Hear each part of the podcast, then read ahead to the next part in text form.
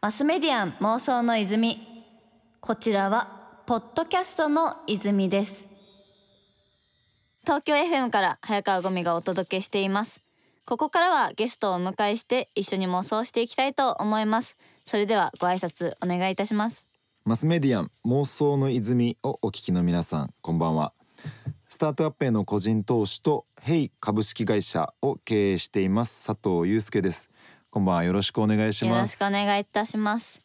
2週連続になります。あの先週もいろいろ面白いお話伺ってたんですけどあの先週に関しては佐藤さんのまずこれまでのキャリアに関しての原点となった妄想をいろいろとお伺いしてまいりました、面白かったですね。なんか本当に妄想がたくさんなんだなと思いましたそうですね。妄想の泉っていうテーマにもう完璧にマッチした、ただただ妄想を話すこう時間を前回は濃過ごさせていただいたんですけども、まあ、そんな先週のお話の中にですねあのスマホを持ち始めた人が大体10%くらいになった時に、うんうんうん。こう街中で信号待ちしながらスマホを持ってる人がいたと、うん。それを見て今後その信号を待ってる時間が暇な時間になって何かをする時間になっていくんじゃないかみたいなお話があったと思うんですけど、ちょっとそこら辺から今週はその暇な時間と、まあ、SNS とか含めたスマートフォンでのこうエンタメみたいな部分についてお話を伺っていけたらいいかなと思うんですけど、はい。普段佐藤さんってスマホでは何をしてますか？そうですね。僕ほとんど仕事でもこう PC で作業をしないでスマホでできるだけ全て完結するようにしてるので、えー、身軽でいいですね。何をしてるかっていうかもう全部スマホでうん。やってると。スマホに住んでるみたいな感じですほうほうねほうさっきちょうどスマートフォンのスクリーンタイムっていうスマホはい触ってる時間を今、iPhone だとログが取れてるんですけど1週間のうちの3分の1以上、あれもっとか？半分近く？半分弱ですね。半分弱をスマホで過ごしてると、うん。スマホを触ってるという、もう証拠が出てきたんで。数字が。怖いですよね。いやでもなんか仕事してるって話だったらそれくらいでも自然な気がしますけどね。なんかこう今の10代20代だと1日平均4時間スマートフォン触ってるっていう統計があるのでそれだとまあ30時間30時間くらいですねぐらいじゃないですか。で僕70時間だったんですよ。うん、だから普通の10代の2倍スマホ触ってるってことなんで JK 二人分すごい JK2 人分すごくないですか？すごいですね。超うるさそうじゃないですか？いや相当な情報量のこうやり取りしてそうですけど。いやまあどうなんですかねただまあもうその今事実を突きつけられてちょっともう動揺してますよね 自分でも。えでも実際その体感値としてここの部分はめちゃくちゃ楽しんでるなとか時間使っちゃうなみたいなとかってあったりしますか、そうですね今スマホで僕一番何に時間使ってるんだろうな。でまあ仕事以外だと、やっぱり最近追勤されてるっていうゴミちゃんと違って、僕ツイッターも多分一日息を吸うように私も息吸ツイッターうようになっをしてるんちゃうんですよ。でそうなんですよね。えそれ追勤効果はあるんですか？追勤効果はその最近生理用品の授業とかやってるので、うんうん結構その女性関係のこう課題とか問題事っうんうんうん。てかなりその二項対立になってこう揉めやすいんですよ。だからなんかその別に戦いたいとか議論したいわけじゃなくても存在してるだけでもう燃えるみたいな感じになりやすくてなんかもう割とすぐ議論が飛んでくるんですよね。でなんかそう返さなきゃってずっと思ってたんで、なんかそれで結構疲れちゃってたなって思ったんでちょっと一旦その議論から身を離そうと思ってやめたら、結構楽になりましたね。なんか自分の中での議論になってきたんで、今は。なんかデトックス的な感じなんですかね。今のところはデトックス的な感じで、まあただとはいえそのまあツイッターがない代わりに暇になるわけじゃないですか、うんうんうんうんその暇な時間私は大体ノートで過ごしてるので、はいはいはいはいあの平穏な地ノートにいますね。ノートっていうブログサービスがあります、うんうんうんあそういうことだ生産活動にじゃあ 時間が振り向けられてるんですよね。まあでも多分今までもそのツイッターで書くことによってある意味発散してたんですよね、なんか多分もともとその書いて発散しないと落ち着かない方で、うんうんなんかそれがツイッターだったのか、まあ、もうちょっとその長めでノートになるのかっていう違いだけなのかなと思いますね。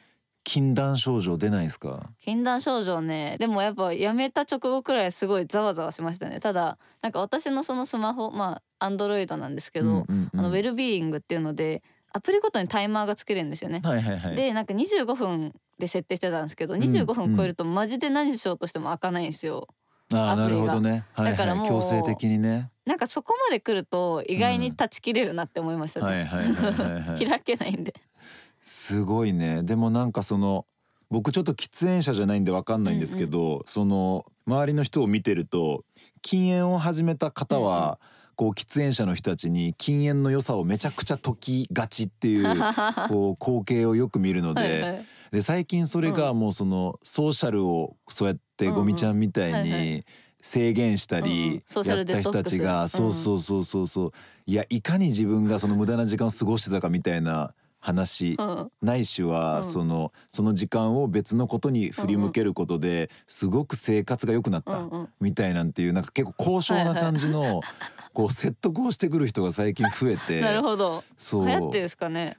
デジタルデトックス。まあでもまあ実際ちょっと疲れてくるっていうのはわかりますけどね。ですなんかその辞めた結果時間を他に使えるとかいうよりもこうイライラすることは減りましたね、うん私の場合。うんなんかその余裕が出てきたというかなんかやっぱ今までどこかこう SNS 上で人に気を使ってたんだなっていう気づきはありましたね。ね。ただまあツイッターやっぱ楽しんでうんまあね。あの気使わないツイッターだったら最高にいいと思います。うんうんうんうんうん。そうでもなんかそれこそインスタグラムとかも、うんうん僕仕事ではそうやって一回全国大会に出てみたいと思って Google に入ったんですけど、でもインスタも全国大会じゃないですか。うんうんそうですね。そうだからなんかその暇な時間に気軽に全国大会に出れるわけですよね。うん、YouTube とかもそうですよね。そうそうでそれこそ学校の中とか限られた物理空間の距離が近いコミュニティにいる時は、例えば A というものを食べてうんうん美味しかった、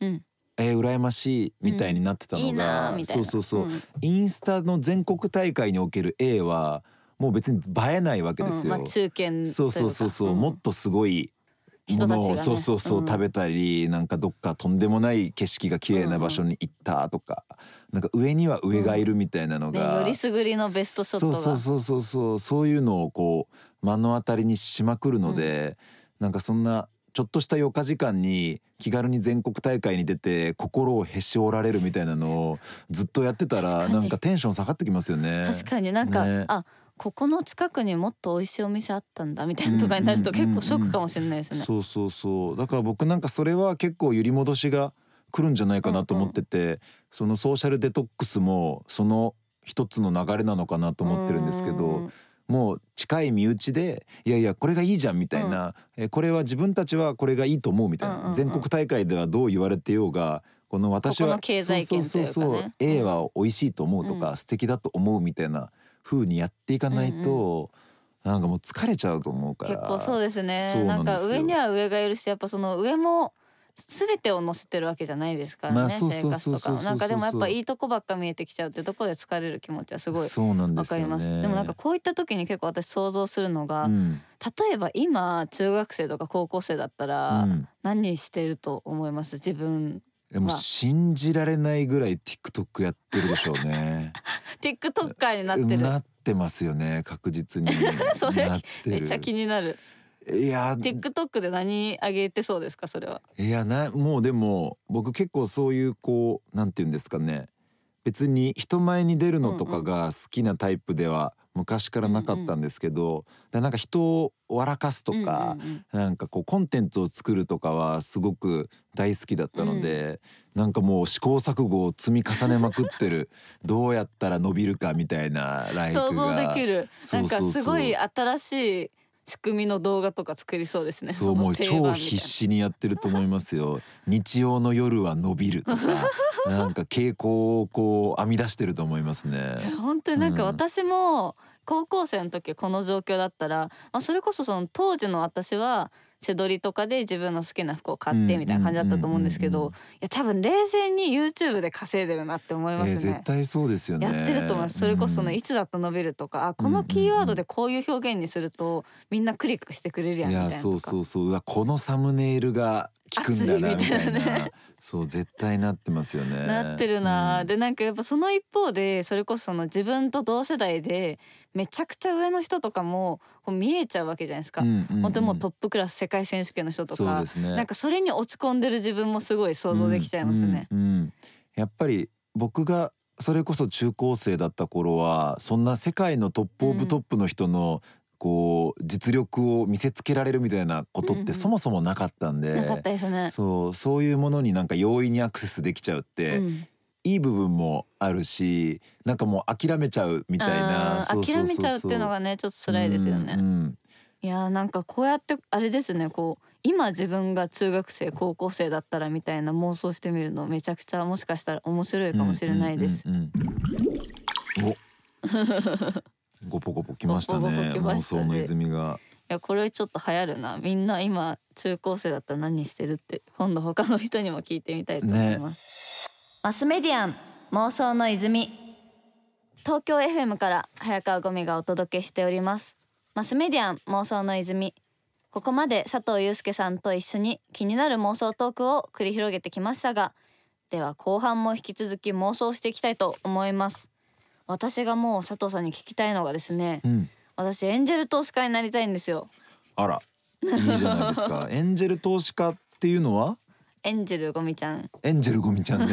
エンジェルゴミちゃんですよ今も。そうエンジェル、エンジェル度高めの投資家になりたいですね。まあなんていうんですかねその具体的にこう大規模な投資をしたいとかいうよりは、うんうん。もう本当に多分50万とかアッパー多分500万くらいの範囲だと思うんですけど、で投資をしてもっとこのプロダクトコミュニケーションの部分うまく設計したら、超広がるのにみたいなプロジェクトとかってすごいあるじゃないですか。なんか結構今まではそれをこうインフルエンサー的にピックアップしてツイッターで広めたりとかしてたんですけど、なんかそれをもう少しその序盤の段階で SNS とか PR の組み方とか考えるところ入れてくれたらなんかもっとうまくできんのになみたいな気持ちとかもあってやってみたかったりとか、あとその女性だからこそ投資しやすいみたいなのとかも正直まだある気がしていて、うんうんうんうんなんでその女性プレイヤーがこうエンジェル投資家に増えてくれたらいいなって部分で、うんまあどうせだったら若い人いたらおもろいかなって自分やってみようかなって思いましたね。いいじゃないですか。一緒にやりましょうそしたら。ねやりたいです。ね。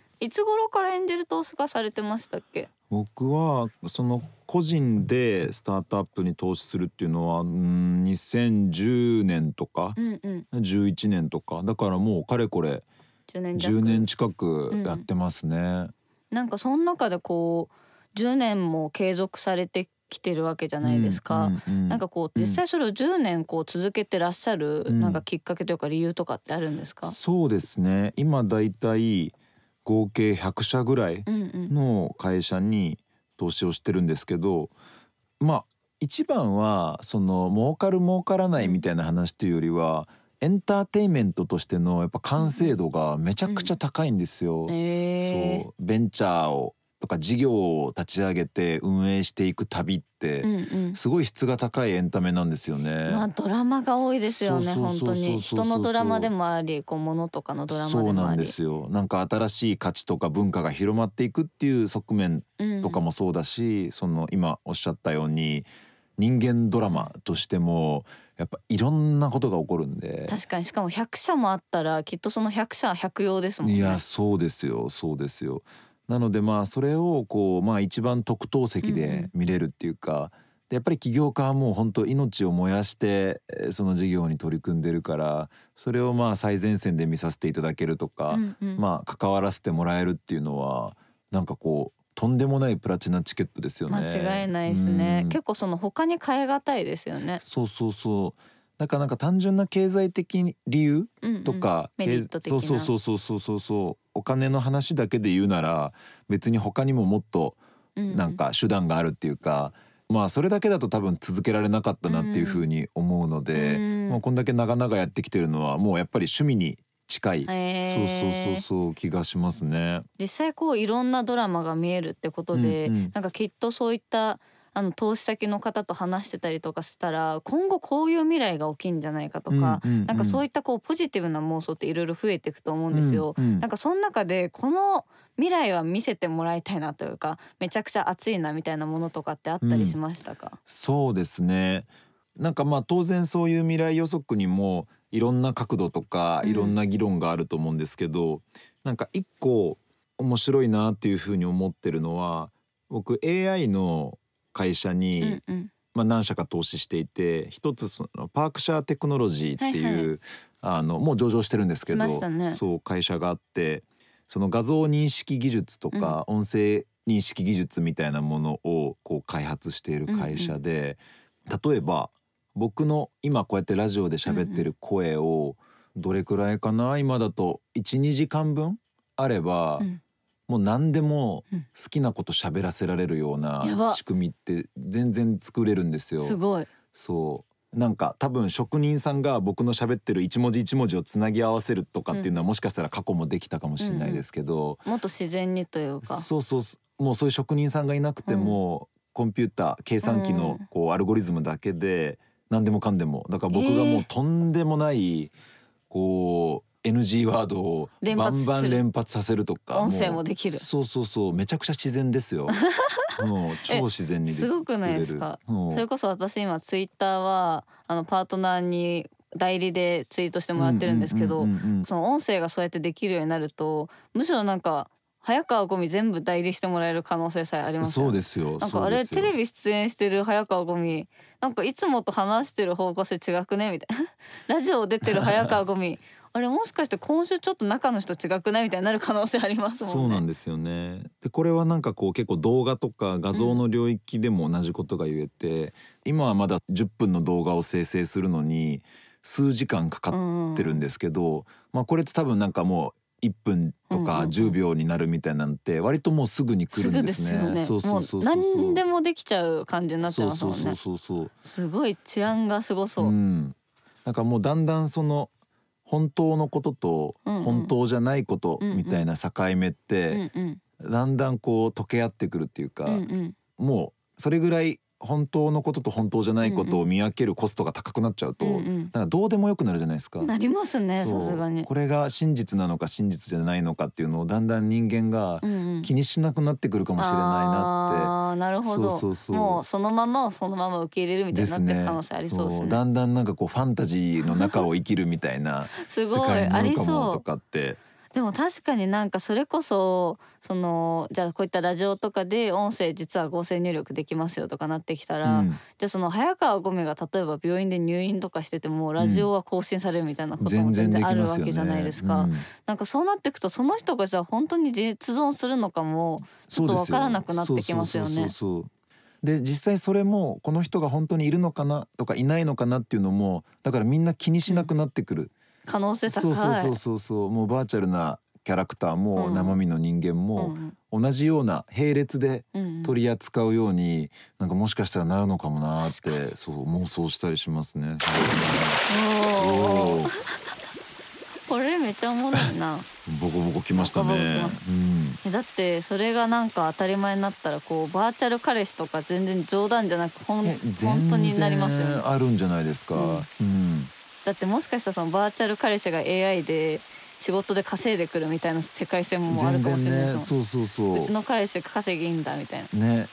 もはやこうフィジカルな彼氏よりよっぽど。よっぽどいいやんみたいになるかもしれない。そう。なんかまあ僕らの世代でっていうのは分かんないですけど、うん。少なくとも我々の例えば子供がいるとしたら、子供たちはそういう世界をね、生きるでしょうね。ありそう、うん。なんか楽しみになってきますねマスメディアン妄想の泉。